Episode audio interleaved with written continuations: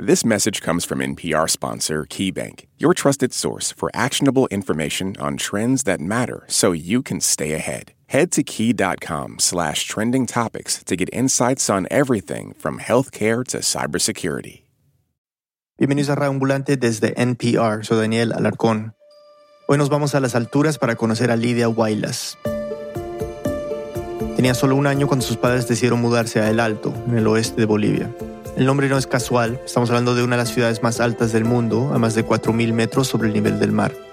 Hoy tiene casi un millón de habitantes, pero en 1967, cuando llegaron allí, era un pueblo, a 20 kilómetros de La Paz. En ese entonces los aymaras y los quechuas subían allá buscando un sitio menos costoso para vivir. Así llegó Lidia en brazos de sus padres. Como toda mudanza, era un nuevo comienzo y en el Alto habían logrado comprar su primera casita. Tenía suficiente espacio para Lidia, sus dos hermanos mayores y pronto nacerían otros tres hermanos más. Yo me recuerdo que solo las pajas estaban soplando, ¿no? Y silbaban las pajas porque como no había muchas casas, no había todavía mucha gente que vivía en el alto y entonces y realmente se sentía ese frío, ¿no? Su papá era repartidor de periódicos y comerciante. Su mamá era cocinera y cuidaba de los hijos. Era una vida sencilla y tranquila, que se derrumbó cuando unos ladrones mataron al padre. Ella tenía cuatro años, su mamá tenía seis hijos y vivían lejos de todo, así que la madre tuvo que encargarse de la familia. Sus hijos la ayudaban como podían. Mi infancia no muy lindo para mí. Siempre es un poco muy triste esa infancia que yo he tenido porque para nosotros no existía, digamos, alguien que le pueda ayudar a mi mamá para que tenga una ayuda para mi mamá era muy, muy tirante la vida, ¿no? Cuando no estaba ayudando a su madre, Lidia iba a la escuela o jugaba fútbol con otros niños del barrio. También solía quedarse ensimismada mirando las montañas, el Chacaltaya, el Huayna Potosí, picos imponentes y blancos. Lidia se imaginaba cómo sería estar parada sobre esas tierras, todavía más altas y frías, aunque todo quedaba allí, en su imaginación. Solo verlo era para mí tal vez lo más hermoso, ¿no? Y pero poder llegar para mí tal vez inalcanzable, ¿no? Ir a la montaña era solo como un sueño. No estaban tan lejos. Desde su casa era un poco más de una hora en auto hasta la base de la montaña, pero su familia sí estaba muy lejos de poder hacer el viaje. Realmente para nosotros era muy carito ir, ¿no? Porque es imposible pedirle a, a, mi, a mi mamá para que siquiera nos coste el pasaje no, realmente no, no podíamos. A medida que fue creciendo, el interés de Lidia por las alturas fue tomando otras formas. A los 10 años llegaba corriendo de la escuela a aprender la televisión para no perderse ningún capítulo de su personaje favorito. Bueno, mi héroe era pues el Superman. Más veloz que una bala. Más potente que una locomotora. Le fascinaba que pudiera volar. Un leve impulso y entonces el mundo allá abajo, cada vez más pequeño. No teme a las alturas. Quería volar como Superman y siempre yo me gustaba subir a las paredes y saltar de las paredes. Lidia se subía a todo lo que encontraba. Un día, jugando, se trepó a la pared que separaba su casa de la del vecino. Bueno, me he caído de, de cabeza me rompí la cabeza y bueno, bien asustada yo entré a mi casa y me tapé con una chompa y mi mamá me dijo, ¿qué pasó? No, nada, mami, pero la sangre había estado chorreando por mi cabeza. Su mamá la regañó, pero ni eso ni el accidente detuvieron a Lidia. Me encantaba sentir la adrenalina de mirar el mundo desde arriba. Y ese recuerdo tengo ya de como si tenía que volar. Mientras tanto, algunas de las montañas más altas de Bolivia seguían allí, tan cerca y al mismo tiempo inalcanzables. La periodista Cecilia Diwan nos sigue contando. La mamá de Lidia, doña Rosa Estrada de Guaylas, trabajaba mucho para poder mantener a la familia. Tenía un puesto en la feria 16 de julio en el Alto, que abría dos días a la semana, jueves y domingo. A principios de los 70, la feria era apenas una serie de puestos informales con productos en el suelo, unas cuantas mesas y toldos para protegerse del sol. Empujados por la necesidad, muchos habían comenzado a tomarse las aceras y las calles de tierra para vender cualquier cosa que pudieran. Hoy en día es grandísimo. Imagínense más de 45 canchas de fútbol llenas de pasillos largos y estrechos con muchísimos puestos. Uno puede comprar desde ropa usada hasta un carro pasando por mascotas, libros y música pirata. Y por supuesto comida, de la rápida y de la tradicional. Esta última era la especialidad de Rosa. Siempre mi mamá hacía un ajicito de, de un ají de, de zapallo. Y bueno, siempre estaba con esos platillos mi mamá, ¿no?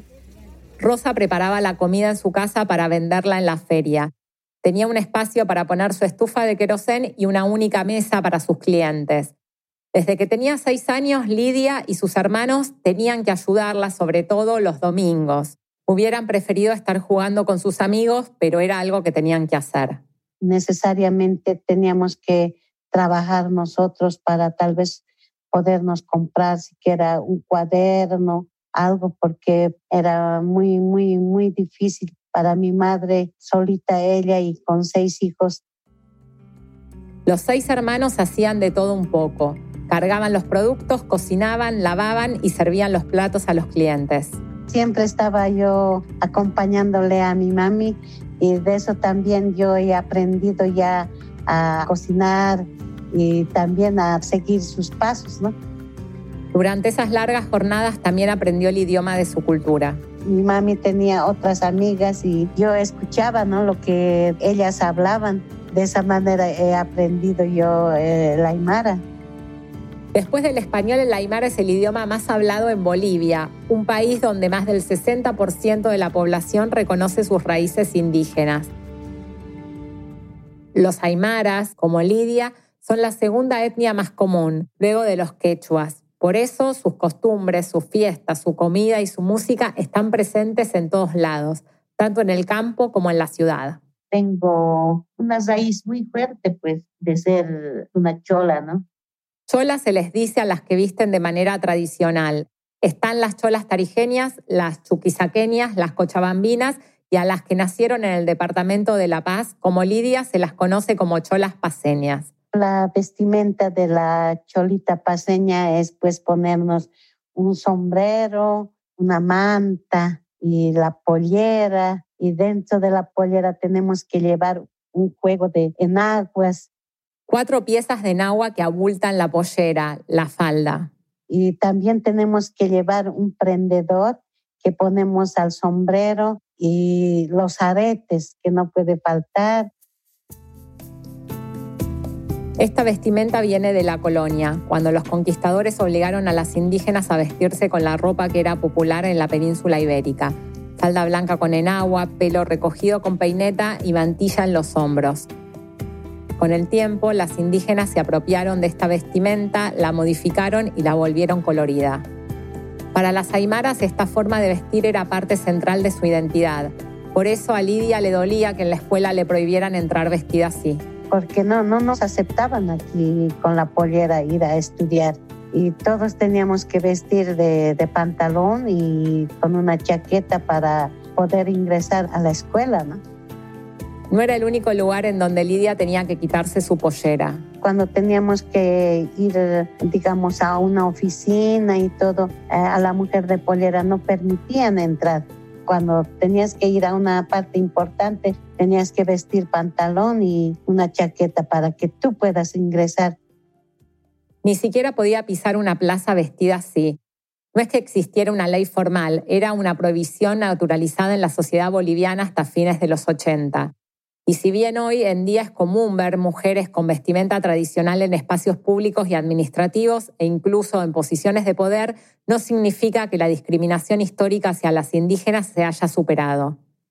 En todo caso, lo que hay que entender es lo arraigado que es el uso de la pollera para la identidad de cientos de miles de bolivianas y bueno, para Lidia. Si me sacaba la pollera es como que me quitaban ¿no? algo de mí, ¿no? Como no tuviera siquiera una mano, como si me faltara algo. Me sentía muy, muy triste, ¿no? Y discriminada también, pues. Los años fueron pasando y Lidia se vio obligada a aceptar que solo en algunos lugares podía vestirse con su ropa tradicional. Cuando tenía 15 años, Lidia fue a uno de los tantos carnavales que se organizaban en el Alto. Era una chaya, una fiesta de agradecimiento a la Pachamama o Madre Tierra. Los aymaras la celebran lanzando petardos, rociando el suelo con vino o cerveza y decorando las casas, los autos y los negocios con serpentinas y banderines de colores.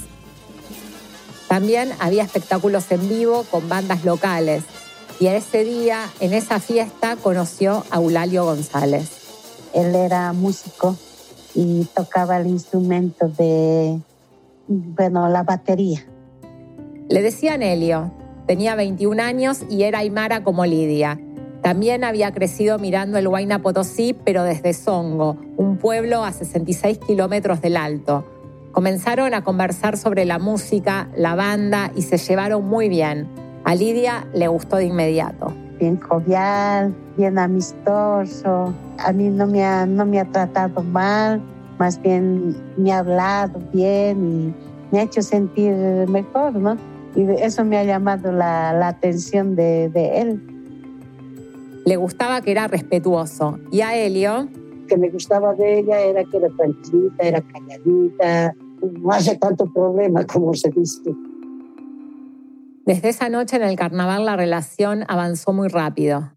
Al mes, el papá de Helio fue a la casa de Lidia para hablar con su mamá y pedir su mano. Ella aceptó. Enseguida Lidia y Helio se fueron a vivir juntos. Al año se casaron y se mudaron a una casa que construyeron ahí mismo, en el Alto. Tiempo después Lidia tuvo a la primera de sus dos hijas y abandonó el colegio. Tenía 17 años y seguía trabajando en la feria 16 de julio con su mamá solo que ahora llevaba a su hija en la espalda. Mientras tanto, Helio se ganaba la vida tocando con una orquesta bastante popular llamada Tormenta. Le propuso a Lidia que se uniera como vocalista porque cantaba bien y el pago era bueno. Así que comenzó a trabajar en las dos cosas. En las mañanas preparaba y vendía comida con su mamá y en las tardes tenía los ensayos y shows con la orquesta. Muy rápido Lidia se convirtió en el centro de atención. La pretendían y se le acercaban a conversar, y eso a Helio no le gustó. Siempre le invitaban ¿no? a ir a los programas de televisión, ya no le invitaban conmigo, sino querían hacerle las entrevistas a ella solita, y yo ya me ponía celoso y le dije, bueno, yo no va, salimos de la orquesta, y, así fue, ¿no? Lidia aceptó la orden de su marido. Eh, bueno, no me quería ir, ¿no? Pero él era mi esposo y entonces yo tenía que hacer siempre caso, ¿no? A lo que decía él. Él me decía sentate y yo me tenía que sentar. Él me decía parate y yo me tenía que parar. Tenía que obedecerlo. Era lo que se acostumbraba y lo que se esperaba de las mujeres. Así que Lidia salió del mundo del espectáculo boliviano tan rápido como entró. Ya fuera de la orquesta, a sus 21 años, decidió montar su propio puestito de comida en la feria 16 de julio Ahí vendía cerca de 400 platos por día de comida tradicional como fricasé, sacta de pollo o trucha. Helio, por su parte, dejó la batería y comenzó a trabajar de chofer llevando turistas a la montaña. Después de unos años tomó distintos cursos para ser guía y así fue como Helio logró en cierto modo el sueño de Lidia. Conocía las montañas que ella miraba desde niña. Se iba de excursiones con turistas de todas partes del mundo y mientras tanto para Lidia la vida seguía su rutina. Vendía comida en el mercado como había hecho desde pequeña y cuidaba de sus dos hijas. Así estuvieron por casi 15 años. No había esa, esa libertad así de la mujer que quiera expresarse, decir, yo voy a ir, yo voy a hacer esto. Todavía no, no había. Pero a medida que pasaban los años, Lidia pensaba cada vez más en esa idea, hasta que un día se atrevió a decirle a Helio, a mí no me puedes llevar a la montaña porque yo también quisiera ir. A Helio no le pareció mala idea. Me gustó que, ellos se defienden muy bien en la cocina. En un momento, en 15 minutos ya está cocinado, ¿no? Entonces, esa práctica que tenía de muy niña con la cocina la ayudaba mucho, mucho la ayudaba. También le gustó la idea porque la paga en el sector del turismo de montaña era muy buena y con los dos trabajando ahí, la economía familiar mejoraría. Como la mayoría de los turistas eran extranjeros, pagaban en dólares. Las cocineras ganaban unos 40 por día y los guías, que eran casi todos hombres, unos 150. Helio la puso en contacto con la agencia que se encargaba de todo. y me dijeron, ¿puedes ir de cocinera? Sí, yo quisiera ir de cocinera a cocinar hasta Campo Alto siquiera, le digo. Le dijeron que sí. Trabajaría entonces en el Huayna Potosí, una de las montañas más visitadas de Bolivia por ser una de las más altas, con casi 6.100 metros sobre el nivel del mar. Lidia cocinaría para los turistas en el último refugio de la escalada, 900 metros antes de llegar a la cima. Tenía 35 años y por primera vez en su vida tendría la oportunidad de conocer la montaña que de niña miraba todos los días. Era el año 2001. El primer día se levantó muy temprano. Estaba emocionada pero un poco nerviosa. Un auto los recogió en su casa y una hora más tarde llegaron a Campo Base, el último punto de la montaña al que se puede llegar en carro. Lidia no podía creer que estaba ahí. Era pues eh, como un impacto, ¿no? De tal vez de, de, ver, ¿no? Tantos años la montaña, de poder ahora estar en ahí, de poder subir, ¿no? Esas rocas, pisar un poco de nieve. Emocionada por lo que vendría, se colgó al hombro su aguayo la manta tradicional en que las aymaras cargan sus cosas. En él llevaba ollas, vajilla, alimentos y un hornillo de metal. Ya estaba acostumbrada a cargar todo ese peso sobre su espalda. Masticó un poco de coca para tener energía y junto a su marido, otros guías, cocineras y unos cuantos turistas comenzaron la caminata de casi tres horas hasta Campo Alto, a más de 5.100 metros. Cuando dio el primer paso, Lidia se sintió bien según que yo iba ya caminando, esa sensación aumentó, aumentó y entonces parecía para mí que más o menos estaba como en una libertad y tener una emoción muy, muy, muy linda de estar por primera vez en la montaña. Poco a poco fueron apareciendo esos paisajes que siempre imaginó. El paisaje es pues maravilloso, ¿no? A esa altura tú puedes admirar muchos glaciales y también la vista que hay abajo, pequeñas montañitas también, grietas, precipicios, como una laguna y un poco dificultoso ya, ¿no? El poder respirar y todo. Difícil respirar porque a esa altura hay mucho menos oxígeno, claro. Pero Lidia se aclimató rápido y se puso a trabajar. Quería lucirse con los platillos que le había enseñado su mamá cuando era pequeña. Desde Campo Alto los picos que había querido conocer durante tantos años estaban más cerca que nunca. Desde ese día esa fue su rutina. Cada vez que le asignaban una excursión salía muy temprano de su casa, cargaba todos los utensilios y alimentos hasta Campo Alto y se ponía a cocinar. Dormía dos o tres noches a la semana en el refugio de la montaña donde se despertaba un poco antes de la medianoche para prepararle el desayuno a los escaladores. Salían a la una de la mañana porque a esa hora la nieve y el hielo están compactos. Es el momento más seguro para subir los glaciares. Lidia los observaba atenta mientras se ponían sus abrigos, sus botas, tomaban sus piquetas y sogas y salían con sus guías hacia la cima, pero jamás los acompañaba. Se quedaba ahí, en Campo Alto, cuando los turistas regresaban de la excursión unas horas más tarde, ella los esperaba con la comida lista. Cuando llegaban ya al refugio, se veían muy felices, pero yo me preguntaba, ¿no? ¿Por qué llegarán tan contentos? ¿Qué cosa habrá en la cumbre? Yo decía, ¿no? Pero no se atrevía a preguntarles nada. Y es que en un principio no le fue fácil adaptarse a trabajar con personas que venían de diferentes partes del mundo, Italia, Francia, Corea, Estados Unidos. Era muy tímida, ¿no? De hablar con los turistas y todo, porque me daba tal vez un poco de miedo. Y yo decía, ay, no, es que tal vez me voy a hablar mal y me va a criticar y tantas esas dudas que yo tenía, ¿no? También le daba miedo que no les gustara la comida que ella preparaba. Sin embargo, los turistas dejaban siempre sus platos vacíos. Me decían, qué rico has cocinado, Lidia. Tienes un poco más y yo quisiera comer. Esos elogios hicieron que poco a poco entrara en confianza y se sintiera más cómoda con los turistas extranjeros, incluso más que con los propios bolivianos, con los que a veces se sentía maltratada. En nuestro país siempre había discriminación, ¿no? con nuestra propia raza, con nuestra propia gente. Eres mujer de pollera, mujer indígena, pero los turistas extranjeros sí, uh, jamás yo he tenido discriminación de, de un turista, nada, porque ellos sí aceptan nuestra cultura y todo, ¿no? Eh, bueno, hasta nuestra vestimenta, les llama mucho la atención a ellos. Los turistas le preguntaban sobre su pollera, su cultura, y a Lidia le gustaba conversar con ellos. La hacían sentir bienvenida.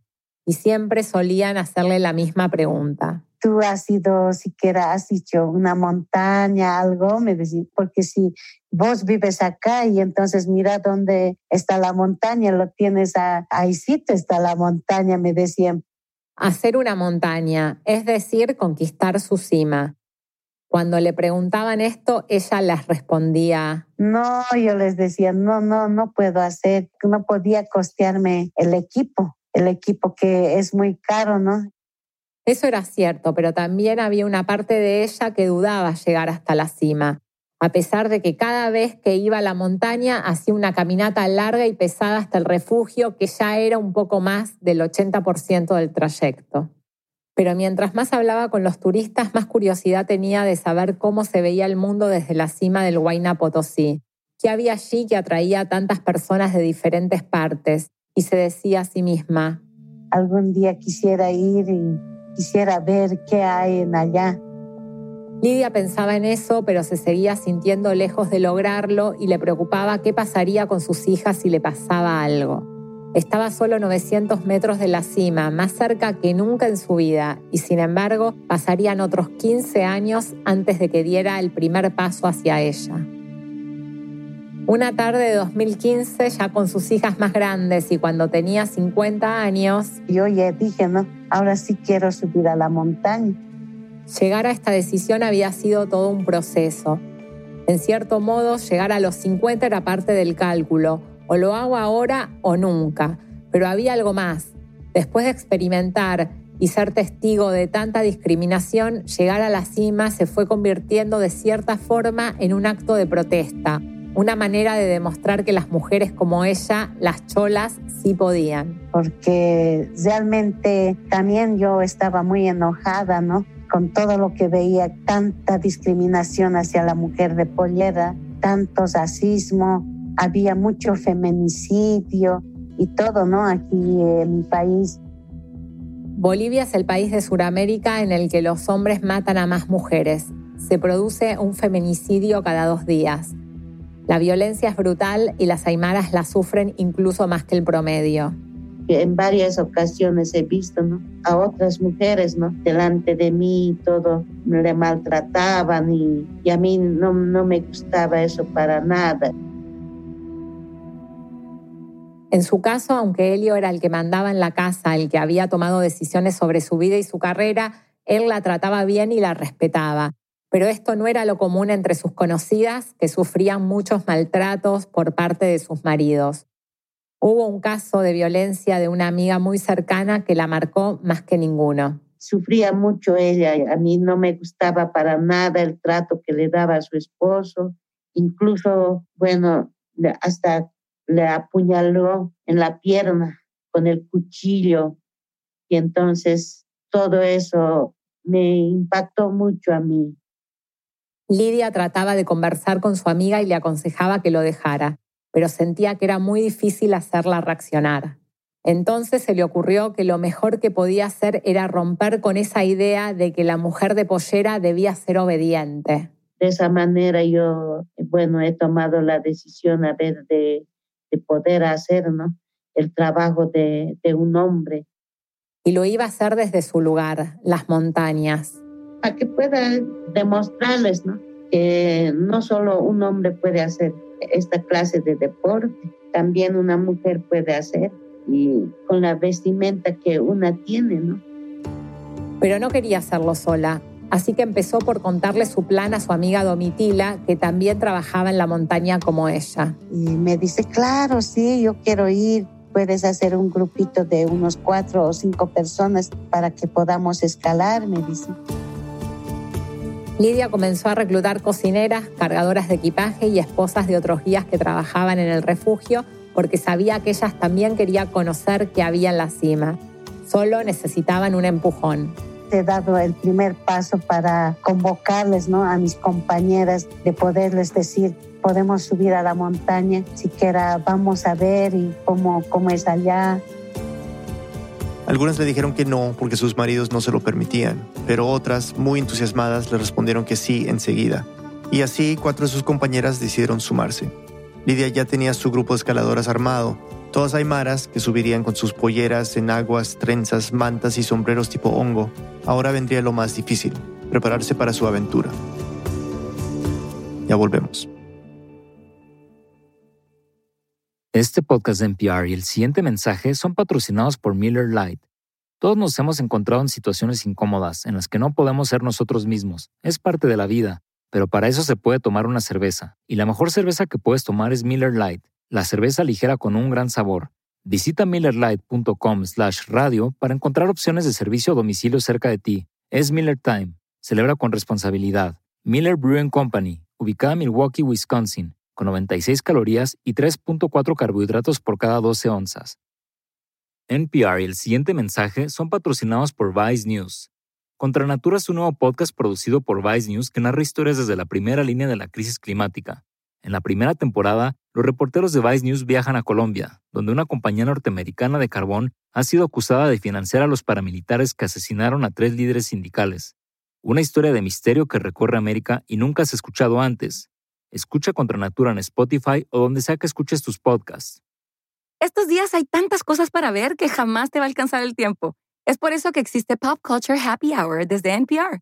Dos veces por semana buscan entre todas las tonterías que hay, comparten sus reacciones y te dan un resumen de lo que sí vale la pena. Escucha Pop Culture Happy Hour todos los miércoles y jueves. Estamos de vuelta en Ambulante. Soy Daniel Alarcón. Antes de la pausa, la cocinera Lidia Huaylas decidió que quería subir a la cima del Huayna Potosí, una de las montañas más altas de Bolivia, así que reunió un grupo de mujeres aymaras y decidieron hacerlo juntas. Cuando Lidia le contó su plan a su marido, él dudó que pudiera lograrlo. Porque como estaba un poco gordita, dije tal vez no va, no, no, están adaptadas, eh, aclimatadas, ¿no? Pero técnicamente no estaban, pues era su primera salida la altura es allá, llegando a la cumbre es mucho más difícil. Los demás guías también dudaban de ellas. Se lo decían a Helio todo el tiempo. No, ¿qué van a hacer? Estaban con esa, como decir, como, una burla, digamos. No van a poder. También encontró resistencia en su familia. Mi mami me dice, vos siempre con tus locuras, ¿no? Me dice, porque ni a la edad que tienes, eh, ni quien te pare, pues, me dice mi mami. Y es que el trabajo físico de un escalador es muy demandante. Se necesitan muchas horas de entrenamiento para adquirir agilidad, resistencia y conocimientos técnicos. Pero estaba convencida. Y yo le digo, sí, lo tengo que intentar. Si no voy a intentar, siempre me voy a quedar con esa duda de no poder subir. Cecilia nos sigue contando. Viendo lo convencida que estaba Lidia de llegar a la cima del Huayna Potosí, Helio cambió de opinión. Y entonces me dice mi esposo, bueno, si vos decides a ir, bueno, vamos, me dice, yo te voy a acompañar por primera vez en tu escalada y entonces ya, vamos. Helio se ofreció a ser el guía del grupo que Lidia había armado, así que ella comenzó a organizar los detalles que faltaban para su excursión, contratar el minibús que la llevaría hasta la montaña, comprar los alimentos y conseguir los equipos. En total, el viaje les costaría al grupo un poco más de 200 dólares y las mujeres quedaron en que cada una pagaría sus gastos.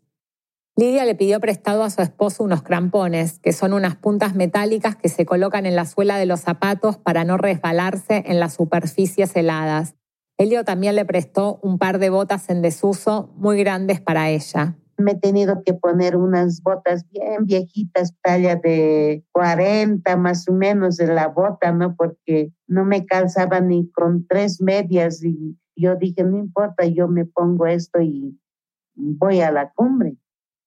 Ninguna de las cinco escaladoras necesitó entrenamiento físico.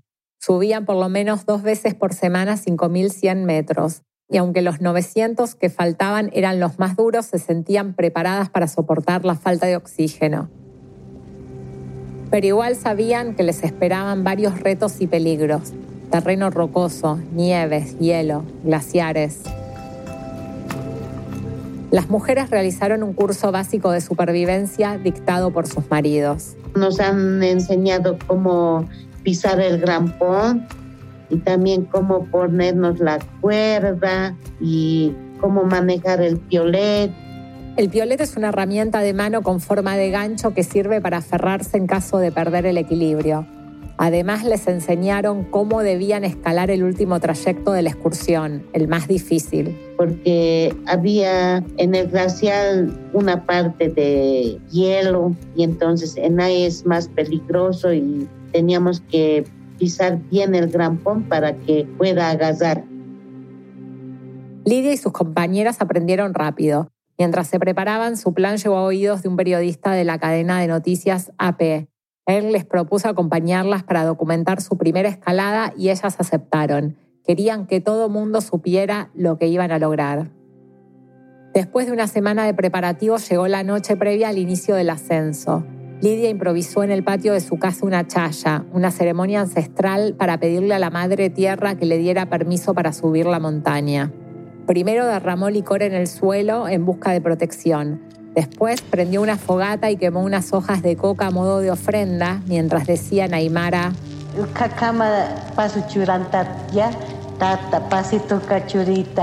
Dice, déjanos subir, danos paso por favor, queremos hacer nosotras cumbre. ¿Nos puedes dar ese paso que queremos nosotras? Así le decimos a, nuestro achachila. Los achachilas son los antepasados que habitan las montañas. Junto con la Pachamama, son los grandes protectores del pueblo aymara. Lidia creía que si debía pedirle permiso a alguien para subir esa cumbre, era a ellos. Así que les pidió buen clima y que no les pusieran obstáculos. Y con esa petición, a las 7 de la mañana del día siguiente, Lidia partió desde el alto hacia el Huayna Potosí. Iba con cuatro cholas y algunos de los esposos guías. Era el 16 de diciembre de 2015. Después de una hora de viaje en la minivan llegaron a Campo Base y desde allí partieron a pie a Campo Alto, donde habían trabajado durante tantos años. Pero esta vez el trayecto se sintió distinto porque ya no estábamos yendo a trabajar, sino que estábamos yendo ya como un hobby para nosotras, ¿no? Para ir a ver realmente qué, qué había allá y cómo era, ¿no? Ir a conocer y degustar del paisaje. Y bueno, nosotras muy felices. Cada una cargó su equipo de montaña en su aguayo Llevaron licor para hacer una chaya de agradecimiento en la cumbre y algunos refrigerios como chocolate, maní, agua y hojas de coca para evitar el mal de altura. Pero no solo se pusieron la ropa de montañismo que normalmente se usa para este tipo de ascenso. Siempre queríamos escalar así, ¿no? Con nuestras polleras, nosotros queríamos dar el mensaje que todos nos vean, ¿no? Cómo estamos escalando, ¿no? Con nuestra ropa aymara, tal cual somos la mujer boliviana, ¿no? La chola paseña. Ese día Lidia llevaba puesta una pollera delgada y liviana. Era amarilla y blanca. Debajo llevaba medias largas y calientes y un buzo para soportar el frío de la montaña que en diciembre puede llegar a 9 grados bajo cero. Además de las mantas típicas de su vestimenta, llevaban cascos y lentes polarizados. Caminaron durante casi cuatro horas hasta llegar a Campo Alto, alrededor del mediodía. Se sacaron sus aguayos, se instalaron en el refugio y comenzaron a preparar la comida. Ahí Lidia recibió una sorpresa.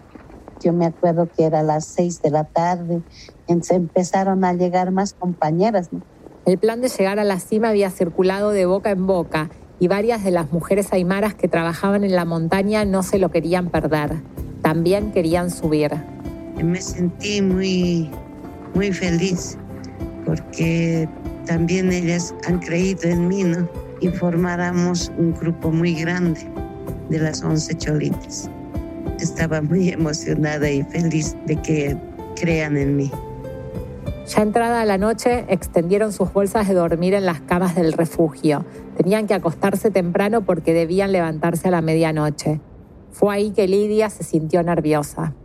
Esa noche a mí no me daba ni sueño porque más estaba pensando cómo voy a subir y una por primera vez no conoce nada yo un poquito también dudaba, ¿no? Y, y ahora sí iba a ser un poco muy difícil.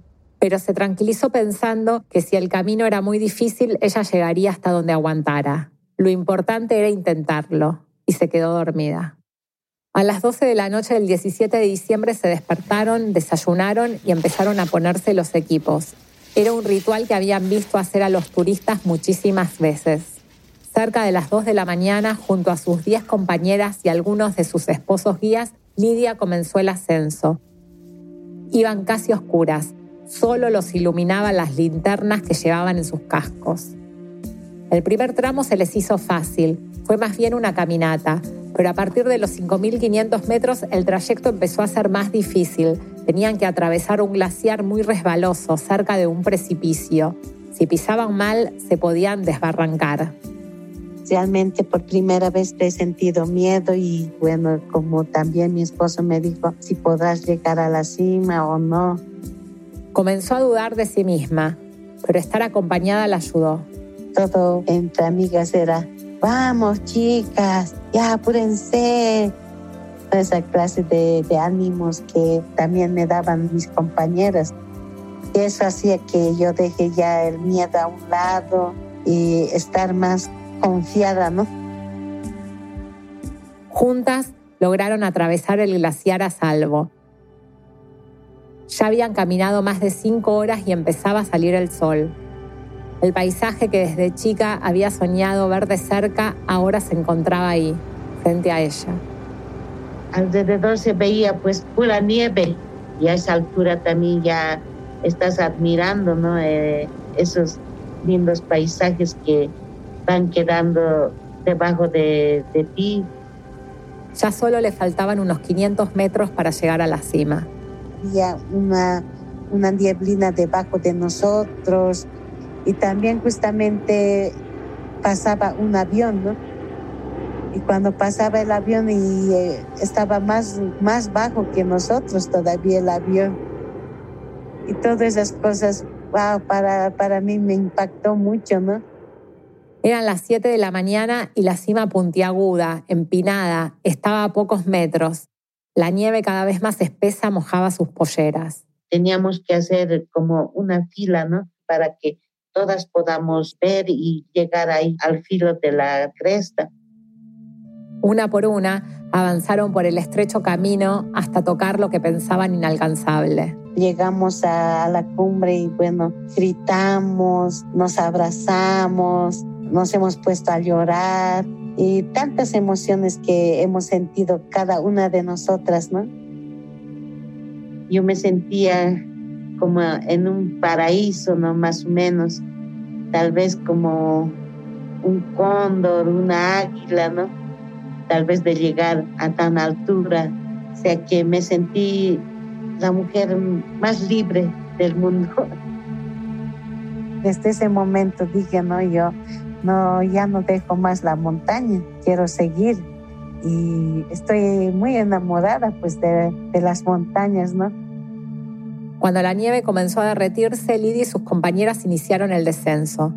Todavía se encontraron con algunos peligros, como que el hielo era más resbaloso, pero se sentían capaces de sobrepasar cualquier cosa. Al llegar a Campo Alto, compañeros, familiares y turistas las recibieron y felicitaron. No solo habían llegado a la cumbre, les había tomado solo dos días, un tiempo récord para unas principiantes como ellas, porque generalmente los turistas lo hacen en tres. No podían más de la felicidad. Al día siguiente, Lidia organizó una reunión en su casa para celebrar con sus compañeras y ahí aprovechó para hacerles una propuesta. Yo les dije, ¿no? Eh, ya que hemos hecho la primera montaña, entonces, ¿por qué no atagamos la segunda montaña? Aceptaron de inmediato. Estaban emocionadas con la idea de un nuevo reto. Pero Helio les propuso una meta aún más ambiciosa, subir ocho montañas superiores a 6.000 metros de altitud, un desafío común para los montañistas. A ellas les encantó la idea. Así, la expedición que había surgido como un desafío personal de Lidia rápidamente se transformó en un proyecto más grande y para hacerlo oficial solo faltaba ponerse un nombre. Entonces yo le digo, ¿por qué no las cholitas escaladoras?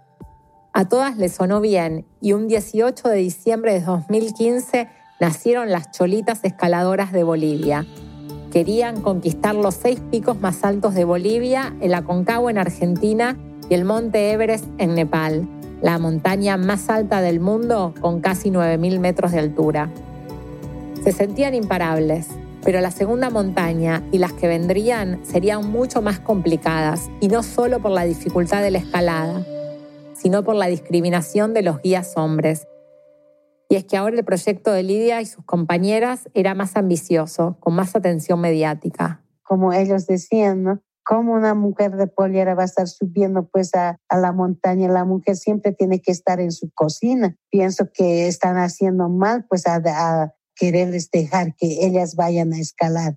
Justamente por comentarios como ese había querido subir al Huayna Potosí en primer lugar pero parecía que no había sido suficiente. Las críticas, contrario a detenerla, le impulsaron más y animó a sus compañeras a seguir. Les digo, no, no importa, vamos. ¿Y por qué también les vamos a hacer caso? A palabras necias, oídos sordos. Así que vamos.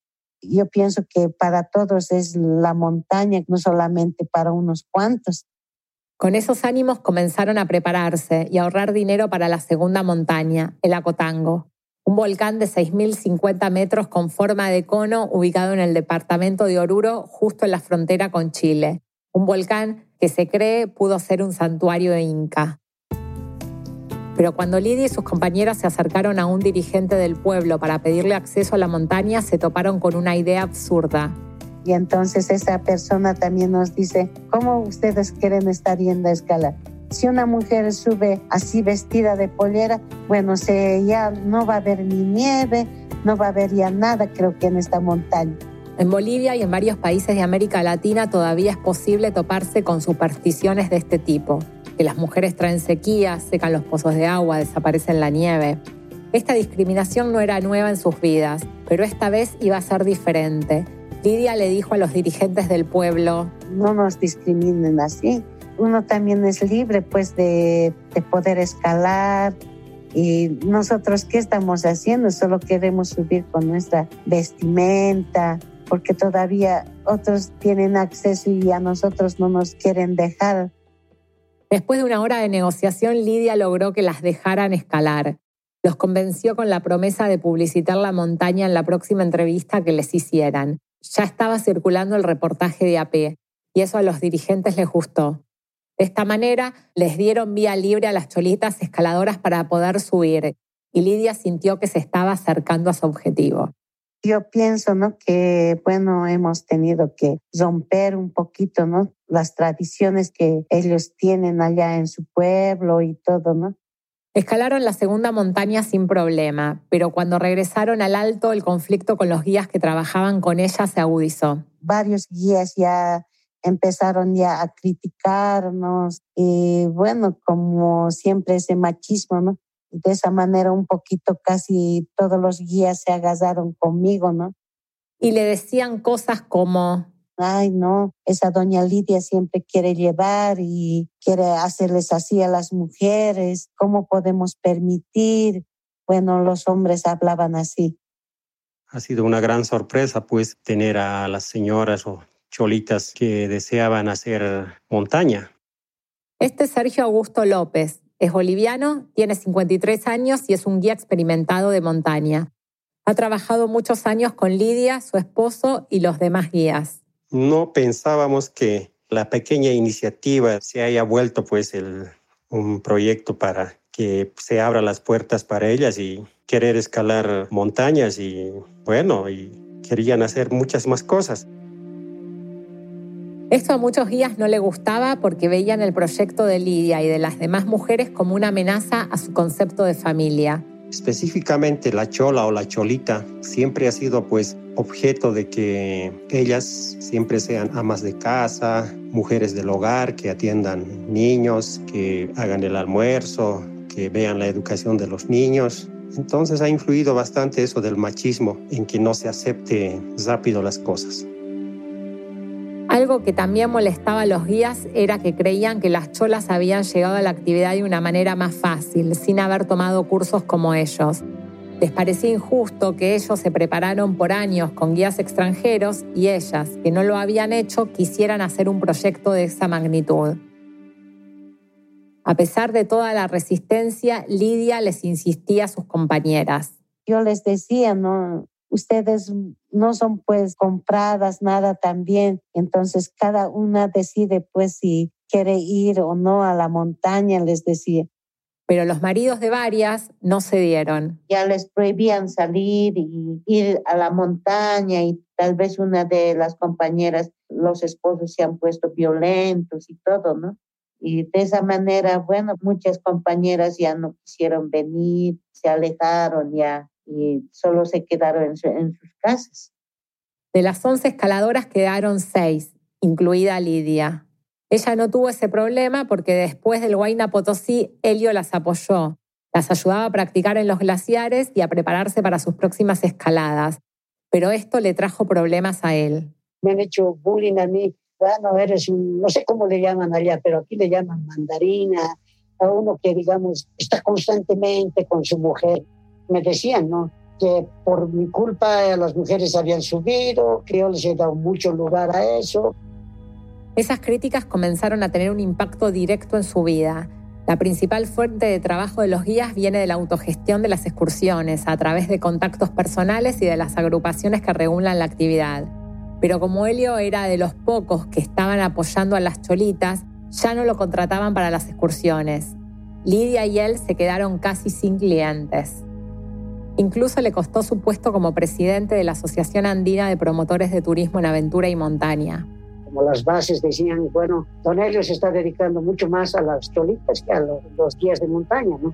Entonces eh, vamos a cambiar. Entonces cambiaron. Después de eso me costó también el, puesto de presidente he dudado yo en seguir porque, bueno, al ver que no, ya no tenía mi esposo trabajo y entonces no tener ese dinero y me ponía mucho a pensar a mí y me ponía también a la vez muy triste, ¿no? Pero mientras evaluaba si abandonar o no su proyecto, Lidia recibió una noticia. Una productora de cine de España había recolectado fondos para financiar un viaje que las cholidas escaladoras soñaban hacer ir hasta la Argentina para escalar el Aconcagua de casi 7.000 metros, la montaña más alta de América. La idea era hacer un documental sobre ellas intentando conquistar la cima. Sin pensarlo dos veces comenzaron a preparar la excursión. En enero de 2019, Lidia y otras cuatro cholitas viajaron en avión al oeste de Argentina. Juntamente con mis compañeras comentábamos, ¿no? ¡Wow! Hemos salido de Bolivia por primera vez y todas emocionadas, pues.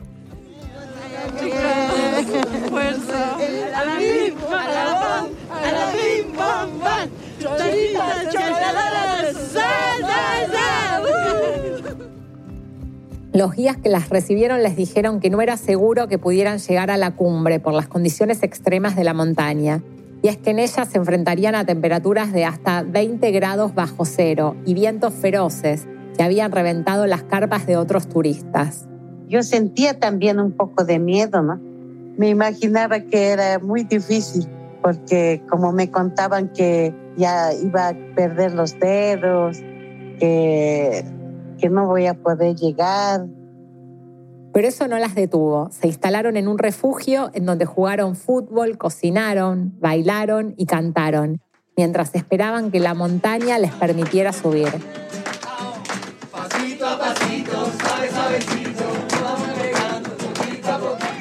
Ahí recibieron también las instrucciones de los guías.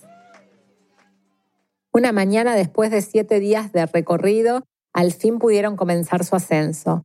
De las cinco cholitas, solo dos hicieron cumbre. Lidia no fue una de ellas, porque cuando estaba unos 200 metros empezó a sentirse mal.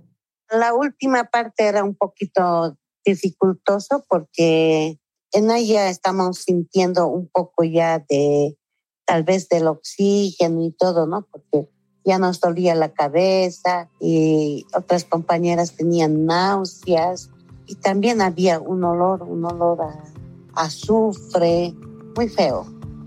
Y aunque hubiera querido seguir hasta la cima, no le quedó más que regresar. Tuvimos que derramar tantas lágrimas ahí. Bueno, pues ya tenemos que conformarnos nomás, que no podíamos hacer más.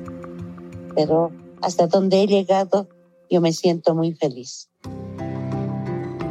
No era para menos. A sus 53 años había llegado a 6.700 metros de altura.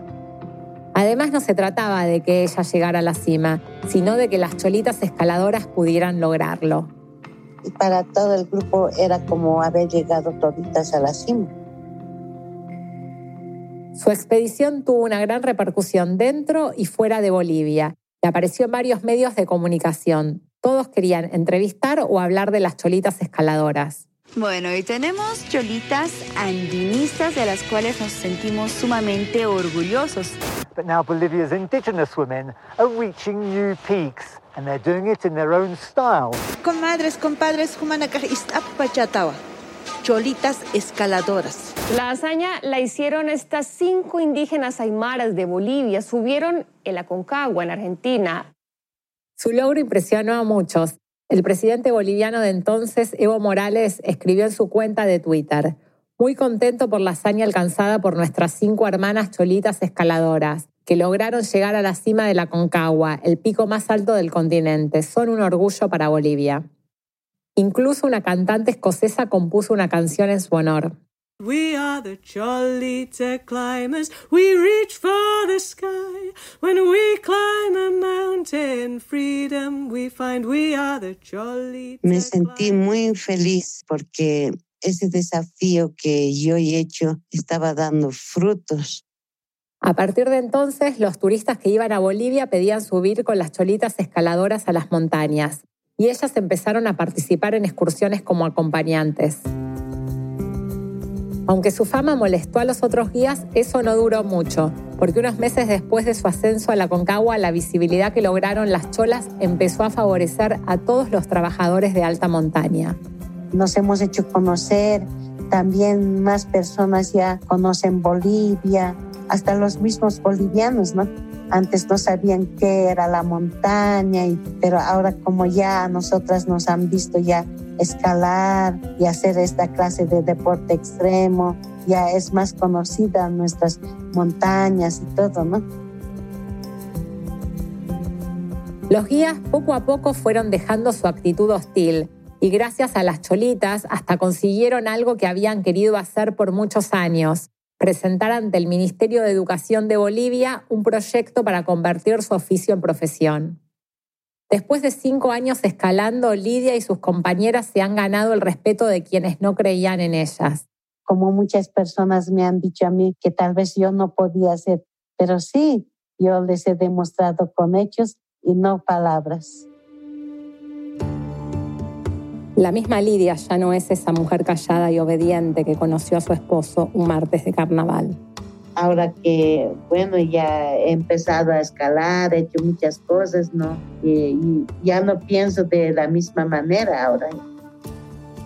Un día ya tomé la decisión de decirle, no, yo no puedo hacer lo que tú quieras, yo voy a hacer ya lo que yo quiera también ya más o menos él ya acepta todo lo que tal vez yo ya, ya digo, ¿no?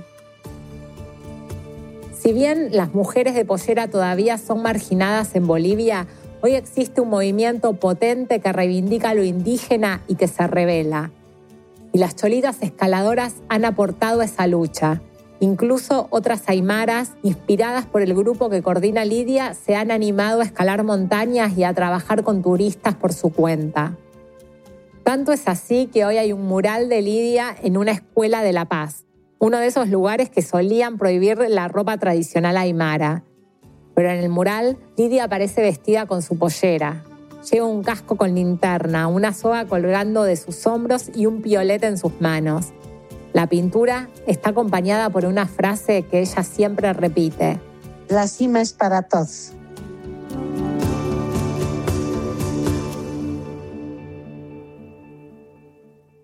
We are the Cholita climbers. We reach for the sky. When we climb a mountain, freedom we find. Lidia Guaylas y las Cholitas escaladoras conquistaron siete de las ocho montañas que se habían propuesto. Actualmente el grupo está conformado por 16 mujeres. Su próximo proyecto es ir al monte Everest, que con una altitud de 8.848 metros es considerado la joya de la corona para los escaladores. Pero además de alpinista, en el camino Lidia se ha transformado en una líder política. A inicios de este año, 2021, decidió lanzarse para ser concejala de su ciudad, El Alto, y ganó. Su mandato comienza el 3 de mayo. En su campaña prometió seguir luchando por los derechos de las mujeres de Pollera. Este episodio fue producido por Cecilia Diwan y Lisette Arevalo. Cecilia es periodista y vive en Buenos Aires, Argentina. Lisette es productora de Ambulante y vive en Quito, Ecuador. Un agradecimiento a la antropóloga boliviana del Consejo Latinoamericano de Ciencias Sociales, Teresa Arteaga, por su ayuda en este episodio. Gracias a Arena Comunicaciones por permitirnos utilizar audios de su documental Cholitas. Esta historia fue editada por Camila Segura, Nicolás Alonso y por mí. La música y el diseño sonido son de Andrés Aspiri. Desiree Yepes hizo el fact-checking. El resto del equipo de Rambulante incluye a Paola Aleán, Jorge Caraballo, Aneris Casasus, Victoria Estrada, Xochil Fabián, Fernanda Guzmán, Remy Lozano, Miranda Mazariegos, Hans Gernot Barbara Sahel, David Trujillo y Elsa Liliana Ulloa. Carolina Guerrero es la CEO. Rambulante es un podcast de Rambulante Studios, se produce y se mezcla en el programa Hindenburg Pro. Rambulante cuenta las historias de América Latina, soy Daniel Alarcón. Gracias por escuchar. This message comes from NPR sponsor Progressive and its Name Your Price tool. Say how much you want to pay for car insurance, and they'll show coverage options within your budget. Visit progressive.com. Progressive Casualty Insurance Company and Affiliates. Price and coverage match limited by state law. Support for NPR and the following message come from PBS. PBS invites you on a trip to the future. A Brief History of the Future is a groundbreaking series about people's futures and how they can be reimagined. A Brief History of the Future. Stream now on PBS and the PBS app. With more and more information coming at you all day, every day, it can be hard to know where to focus. The new Consider This newsletter from NPR can be that focus. Every weekday afternoon, we take one of the day's biggest stories and break it down in a simple, skimmable format so you can get a better grasp of one important topic and what it means for you in a couple of minutes. Sign up for free at npr.org slash consider this newsletter.